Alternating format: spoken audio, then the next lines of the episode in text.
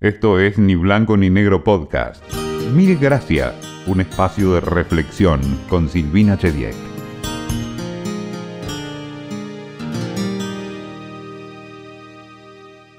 Siempre tuve más preguntas que respuestas. Sé que la duda tiene mala prensa, pero creo que puede ser un muy buen motor para preguntar a quienes saben. Tengo solo algunas certezas. Una de ellas es que el agradecimiento es una gran cosa. Por eso, mil gracias de antemano por escucharnos.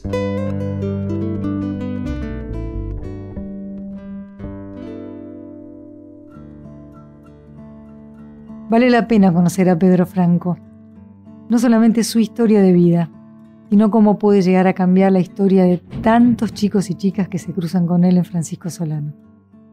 Querido Pedro Franco, Sabes que esto que vamos a hacer se llama Mil Gracias y yo sé que vos sos un hombre muy agradecido. Así que vamos a contar la historia de tu vida, pero también tu presente que le cambia la vida a muchos chicos y chicas.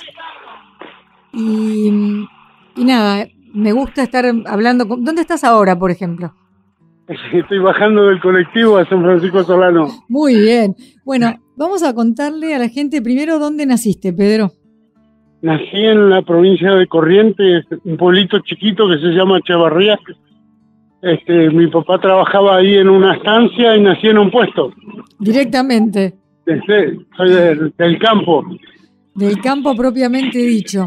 ¿Y, ¿Y qué te pasó la primera vez que fuiste a una gran ciudad? Bueno, yo tenía tres años cuando me trajeron a Buenos Aires, acá a San Francisco Solano y me quería, eh, primero a Varela, estuvimos ahí un año, y después a los cinco años vine acá mm, a San Francisco Solano y ahí es mi lugar de lucha. Tu lugar de lucha, después vamos a ver por qué. Pero tu vida transcurre entre Francisco Solano y uno de los barrios más eh, paquetes, a mí me gusta esa palabra, de Buenos Aires, ¿no? O sea, hay como un contraste entre tus mañanas y tus tardes, podríamos decir la verdad que es grande el contraste, pero bueno, uno, uno se, se amolda, gracias a Dios, es un trabajo seguro este, y, por suerte me respetan y, la verdad que me siento cómodo trabajando, hace 25 años trabajo ahí. ¿Dónde trabajas? Porque yo sé, pero la gente no. Trabajo en el Jockey Club.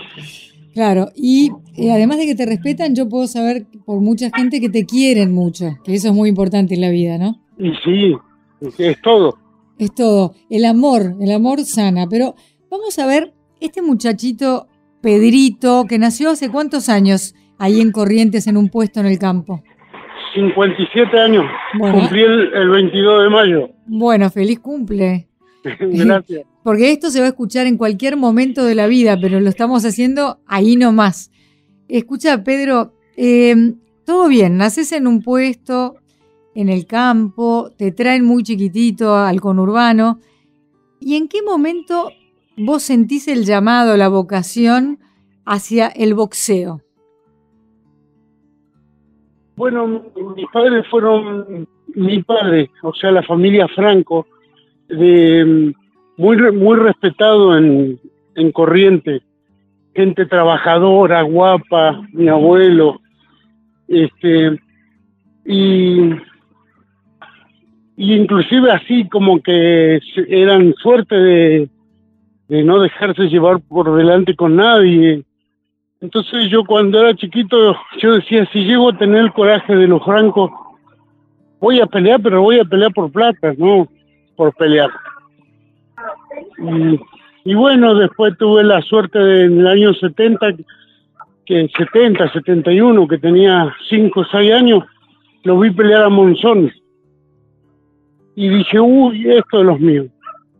No, no vengo de familia de boxeadores para nada. Pero me lo vi a Monzón y me quedé deslumbrado con él. Y bueno, hasta el día de hoy, cuando estoy nervioso, este, pongo peleas de él y me pasan enseguida los nervios porque lo admiro, lo, fácil que hacía, lo difícil. Es como cuando yo miro a, un, a alguien que baila clásico y digo, ¿cómo puede ser que, que, peguen un salto y parezca que no, que son livianos, que no, no existe la gravedad, ¿no? Exactamente. ¿Viste cuando admirás algo? Claro, claro. Y, y no lo que él golpeaba, sino la calidad que tenía de no dejarse golpear y, y él, él tocaba. Él, bah, masijaba, pero este, yo quizá no fui tan pegador, pero sí fui habilidoso. Entonces, eh, me gustaba boxear, demostrar a la gente que sé pegar y no me dejo pegar. Hablando de Monzón, y, no le vamos a dedicar toda esta charla a Monzón, ¿no? Qué, qué, qué tristeza su adicción, qué, qué, qué, tristeza al final de Alicia Muñiz, qué tristeza al final mismo de él, ¿no? Eh, él no pudo con su vida hacer lo mismo que sobre un cuadrilátero. Lo que pasa es que el, boxeador viene muy de abajo, muy, muy de abajo. Y bueno, él tuvo la mala suerte que, que se juntó con gente que no lo ayudaron, no, lo, no le supieron enseñar un camino distinto al que un boxeador está acostumbrado. Yo, por ejemplo, tuve la suerte siempre de rodearme de gente que me, me aconsejó, me habló muy bien, y, y mi padre, gente pobre pero muy humilde, trabajadora. Sana. Eh, claro, cero, cero conflicto. Entonces, eh, siempre fui muy mimado por mi madre, pues muy, muy compañeros con mis hermanos. Entonces éramos pobres, pero jamás no nos faltó nada. Y teníamos lo más principal que era estar unidos, eh, disfrutar del cumpleaños de cualquiera de ellos, eh, cosas, eh, lo más sano que hay, entonces hoy trato de, enseñar eso, es difícil porque hay, hay chicos que vienen muy golpeados por, por su familia, eh, hablo en el sentido moral, ¿no? Que, que ve que su padre y su madre se pelean, que, ven pelea en su casa y no ven la hora de estar en un lugar tranquilo donde todos le respetan, somos muchos y todos nos metemos en el problema de todos, entonces eso a mí me llena porque veo que es el camino donde yo puedo dar una mano.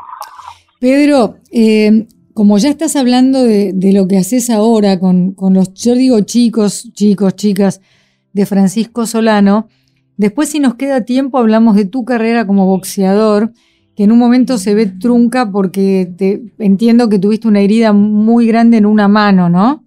Eh, pero ahora vos me trajiste ahora, a nuestro tiempo, y a una de las razones por las que estamos haciendo esta charla, que es lo que vos haces ahí en, el gimnasio, en el ringo, y entonces contalo vos, cómo empieza eso eh, cuándo y cómo fue creciendo eh, esta idea tuya de ayudar, como acabas de decir, ¿no? Tratando de marcar un camino, sacándolos de la calle, sacándolos de las tentaciones a los chicos.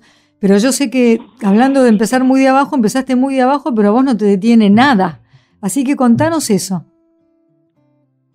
Mira, cuando, cuando tenía 14 años que decidí de, decidí meterme en el, en, el boxeo, me costó mucho convencer, convencer a mi padre porque él no, de boxeo, no, cero. Y bueno, había un vecino que sí había sido boxeador y me había visto en la, cancha. Entonces él me dijo, ¿querés que te enseñe?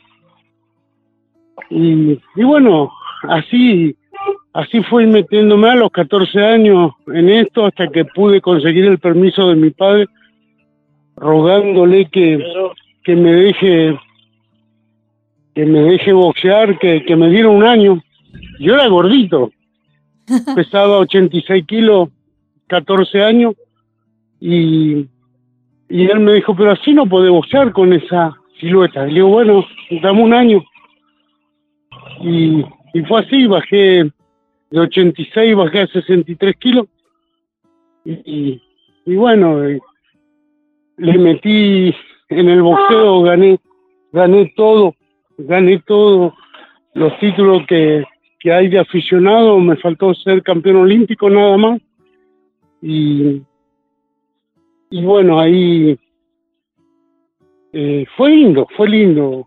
Este, me lastimé la mano a los 20 años, tuve que dejar, eh, me operé con injerto de hueso, clavo, y, fue triste, pero la vez aprendí mucho, entonces eso es lo que me ayuda a pasar la, eh, lo que yo aprendí a los golpes de la vida, no a los golpes del boxeo, y y es más fácil entender a los chicos a veces que tienen un problema y que quieren llegar a algo. Es tan difícil eh, dominarle a ellos el, apuro que le da a veces de, querer tener las cosas y que no pueden ni saben cómo hacerlo. Pero bueno, ahí está uno para decirle, mostrarle que, que las cosas se hace con con tranquilidad y con honestidad, que es lo principal. ¿Vos, vos sentís que los chicos, yo creo que la respuesta ya la tengo, pero por lo que vos venís diciendo, los chicos están muy necesitados de modelos, ¿no? Alguien a quien escuchar y que te escuche y que lo puedas respetar, porque uno los ve a lo mejor a los chicos de todas las clases sociales que pueden ser a una determinada edad muy rebeldes y pensar que nosotros los adultos tenemos muy poco para enseñarles, a menos que aparezca alguien con un carisma especial y que en el caso tuyo directamente te donás, te das al prójimo, y de pronto te escuchan y encuentran en vos un referente que a lo mejor, como dijiste hace un ratito, no tienen en casa. Y, por ejemplo, ellos escuchan de su abuelo, de su padre, de que yo a los 20 años, como, como fui muy ganador, viste, ellos creían, los que saben de boxeo también pensaban que yo a los 20 años iba a ser campeón mundial. 21 años. Era todo seguro eso. Pero bueno, yo tampoco creía en la mala suerte, yo le metía siempre para adelante, soy, soy así hasta el día de hoy, le meto para adelante, no, no me importa el obstáculo que hay, sino le busco la vuelta y trato de no salir lastimado y, y tratar de ganarle a lo que a lo que tenemos. Pero este ellos trato de mostrarle, por ejemplo, esto de, mí. Y, él pudo haber sido campeón mundial y mira, hace 25 años trabaja en un lugar. Trabajé toda mi vida de chiquito. Y para ayudarle a mi padre, yo quería que mi padre tenga su campo, el sueño de él era eso. Y no tuvo un campo campo, pero se dio el gusto de tener su campito en corriente y, no saber qué orgullo que fue para mí que él me lo muestre y me diga, esto de acá allá, de allá acá, todo esto es mío. Y al mismo tiempo tu papá te ayudó a vos a que creciera este gimnasio que alberga a los chicos y chicas, que cuándo arranca, cómo arranca y cómo está hoy. Cuando me rompo la mano, eh, me operé dos veces y me vuelvo a lastimar peleando. Gano la pelea igual, me quebré en el segundo round la mano y, y y gané por punto en 10, pero cuando terminé le dije a, mi entrenador no, no boxeo más, así no boxeo más. Sufrí ese día, eh, imagínate, me quedé, me fracturé en el segundo round. Y, y bueno, después él me dice un día, estábamos comiendo un domingo, y mi hermano también anduvo muy bien. Y me dice él, qué lástima que, que ninguno de los dos llegó boxeo. Ya mi hermano me dice, ¿viste?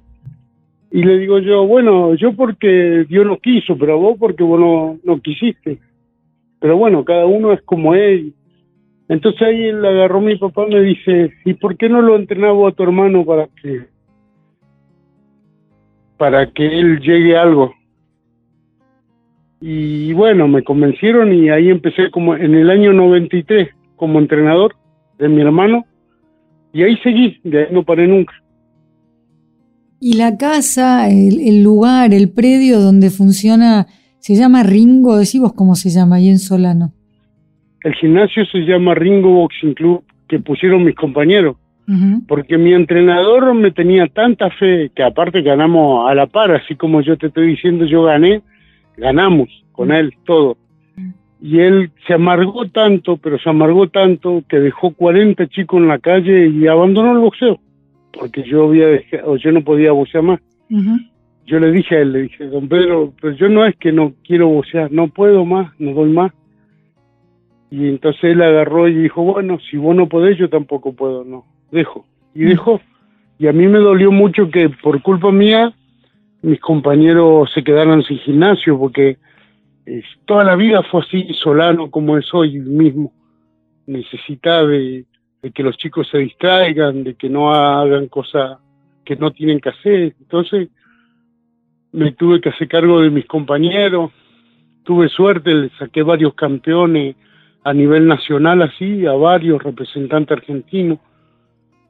Y no me gusta meterme mucho en el boxeo profesional porque no, no es todo muy lindo, ¿viste? No te dejan llegar como, como, pero es otro, otra, otra cosa eso. No es tan fácil el boxeo, no es para todos. No, claro. Eh, Pedro, competir, yo te hablo competir. Sí, sí, sí, pero eh, lo que pasa ahí en el Ringo Boxing Club hoy en día tiene poco que ver con competir en el sentido de ganarle al otro, sino que le van ganando, como venís contando vos, claro. Son rounds que le van ganando a la adversidad. ¿No? Sí, por, suerte saqué a muchos chicos que estaban empezando a meterse en la droga. Mm. Eh, los padres, eh, hasta el día de hoy, cuando, cuando se juntan con gente que no se tiene que juntar, me vienen a buscar a la una, a las dos de la mañana. Y voy, tengo la suerte que todo el mundo me respeta, me quiere. Mm. Entonces voy y lo busco, lo busco al chico y le hablo y le hablo a los otros de que no lo dejen llegar más.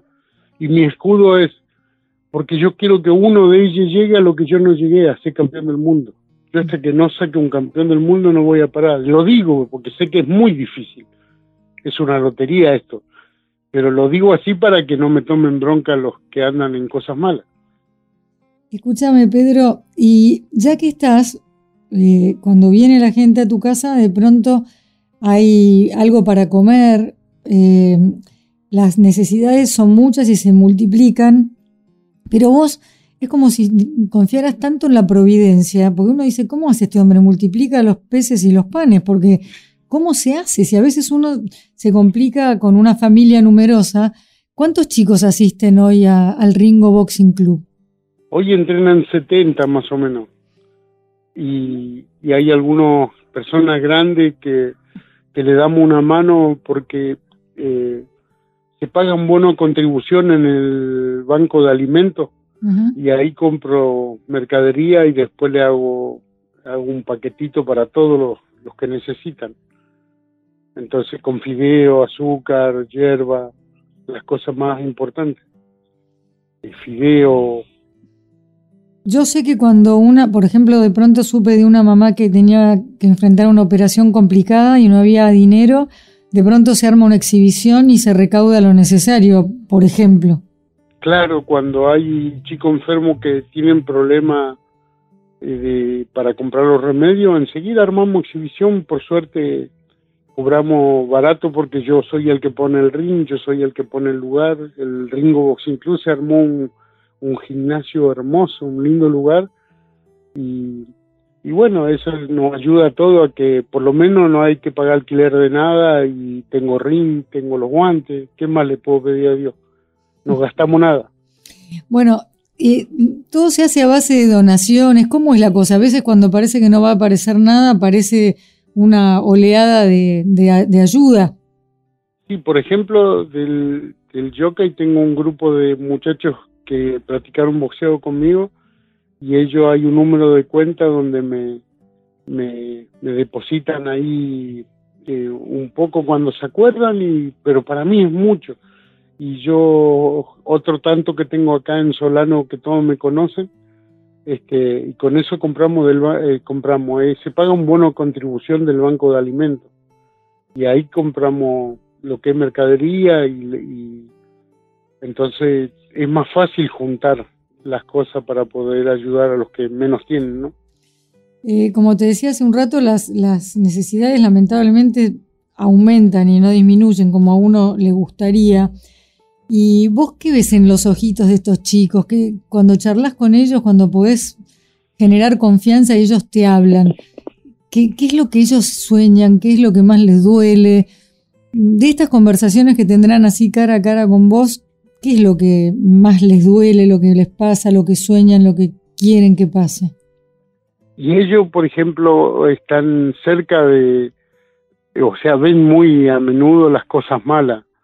Entonces, eh, yo te, vuelvo a repetir, los padres, los abuelos me conocen de chiquito a mí. Entonces, eh, a ellos le cuentan, eh, a ellos le cuentan que yo con el boxeo peleé en Estados Unidos, peleé en Rusia, peleé en Alemania, peleé en Corea. Entonces ellos a veces sueñan con conocer otro, otro lugar. Y yo le, digo que sí, que puede ser, que no es fácil, que yo no prometo algo que, es, es, difícil, pero que, que, no es imposible, que si hacemos las cosas bien, este, puede ser. Y ellos empiezan a entrenar así, pasan los años, y por ejemplo hay chicos que hace veinte y pico de años que entrenan conmigo y me ayudan a, a los nuevos a que vienen a, atenderlo y todo eso. Armé, armé como una familia acá y que, me siento orgulloso de eso. Eh, viste que hay mucha violencia verbal, física, y el boxeo mirado desde afuera también podría parecer más violencia.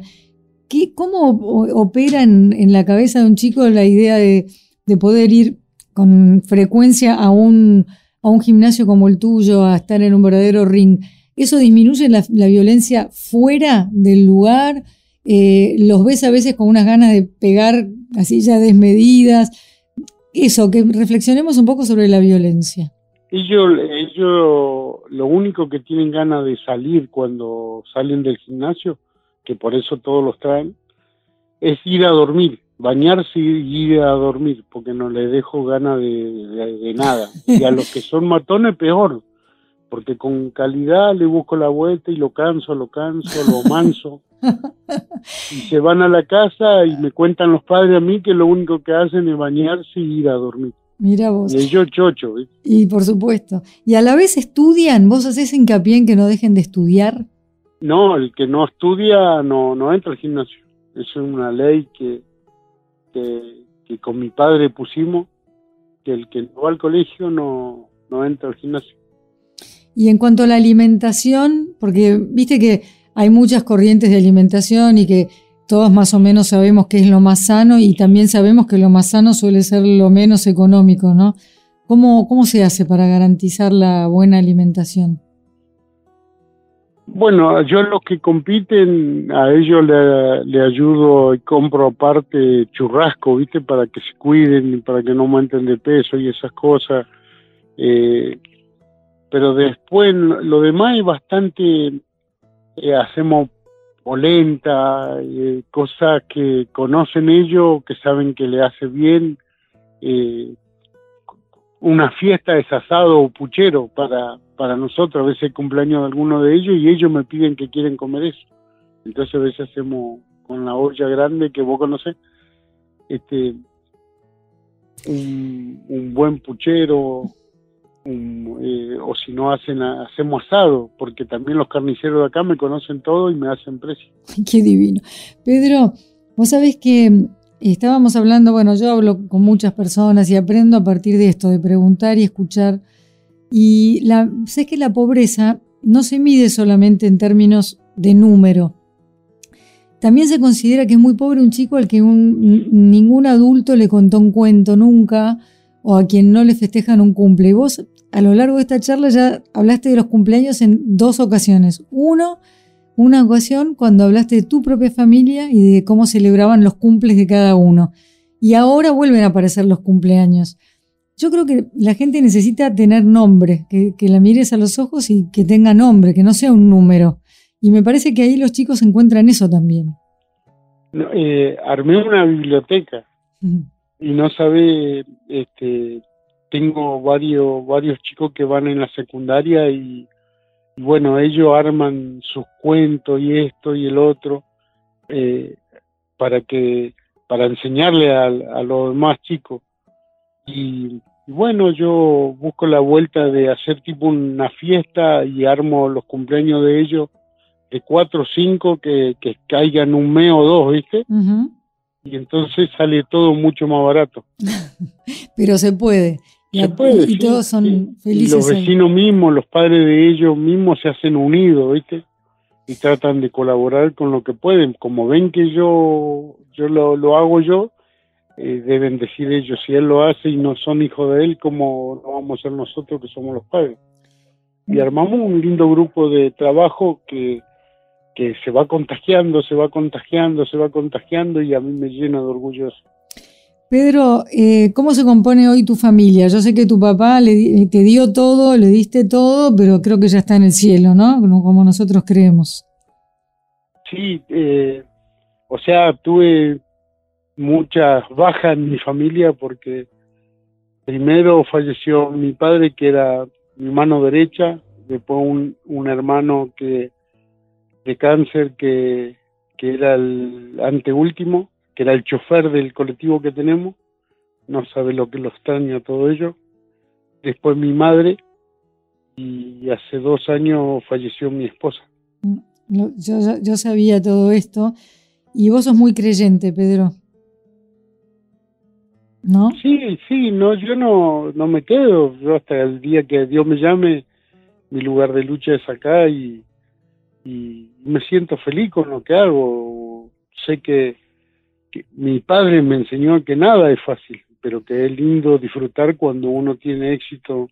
Y yo puedo decir que, que a veces los chicos, hay algunos que muy mal van en el colegio, los padres no lo dejan que venga a entrenar, porque yo le digo que, si van mal, que no, no los dejo entrar, pero le pongo una, una maestra particular y cuando llega fin de año y pasa de grado no sabe cómo que gané mi mejor pelea. Pedro, ¿tenés hijos? Tres. ¿Edades más o menos y nombres? 32 Valeria, 28 Juan y 26 Barbie, que es la que está conmigo, que es la que más me ayuda, en mi mano derecha acá. Pedrito, eh, más de una persona que está escuchando esto puede preguntarse eh, ¿cómo le doy una mano a este hombre? Porque yo sé que vos aceptás, cuando hablaste de ese colectivo que te donaron, de pronto en una casa se levanta la alfombra y ustedes la pasan a buscar, como que todo suma, todo sirve, ni hablar de, bueno, de una cuenta, pero ¿cómo, cómo los pueden buscar si alguien que está escuchando esto dice, yo, yo le quiero dar una mano? Y por ejemplo, por, por WhatsApp me busca como Pedro Franco. Eh, en WhatsApp no. en, ah, en Instagram. Claro. Pedro Franco. Pedro Franco. Eh, Ok, y, y, todo suma, ¿no? Todo, todo suma porque algo, ve eso, lo bueno que, que está el gimnasio, que repartimos todo a los que, si a uno no le sirve una cosa, al otro sí. Entonces, por ejemplo, la ropa que traigo por semana, traigo cinco o seis bolsas grandes de ropa eso ponemos en una mesita. Bueno, habrán visto fotos. Si entran en mi página van a ver. ¿A dónde tienen que entrar? ¿Pedro Franco o el Ringo Boxing Club de Francisco Solano? ¿Cómo será? No, Pedro Ringo Franco. Pedro Ringo Franco. Sí. Pedro Ringo Franco. Y ahí se ve, y vos siempre compartís, para los que te conocemos, los logros, las emociones, eh, o sea, sos de, de hacernos saber las cosas buenas que pasan ahí que son muchas por suerte, son los pequeños milagros que hacen la gran diferencia. Y voy pasando, viste lo que va pasando toda la semana con ellos, que ya te digo, yo soy el primero que se pone contento cuando logramos algo con ellos, viste, al menos que, que sigan, que, que estén contentos. ¿Hay chicas? ¿Tenés chicas? Sí, sí, sí, sí. Hay de todo entonces. Hay de todo, hay de todo. Y, y lo bueno es que no sabe lo unido que son. Bueno, algún día Ojalá que puedas venir y... Yo ya fui, pero voy a volver, eh, tengo, tengo pensado volver y en cuanto a la Mejoró mucho el gimnasio. Vos viste una cosa, ahora es otra cosa. Yo ya fui cuando ya había un mural del Milo Lockett y también fui cuando la inauguración de la biblioteca, que me emociona particularmente, vos y yo sabemos por qué. Pero bueno, volveremos a darnos una vuelta por Francisco Solano, Pedrito. Sí, cuando quiera te quiero mucho, mucho. Y te admiro profundamente. Y los Pedro Franco de, este, de esta amada Argentina hacen la diferencia. Así que en nombre de mucha gente, mil gracias. No, gracias a ustedes. Dan ganas de ayudar a Pedro Franco, ¿no? Las mismas que él siente cuando parece que todo está en contra y sin embargo siempre sale la luz, siempre hay una posibilidad, siempre podés hacer la diferencia cuando hay un otro te necesita. Esto fue Ni Blanco ni Negro Podcast.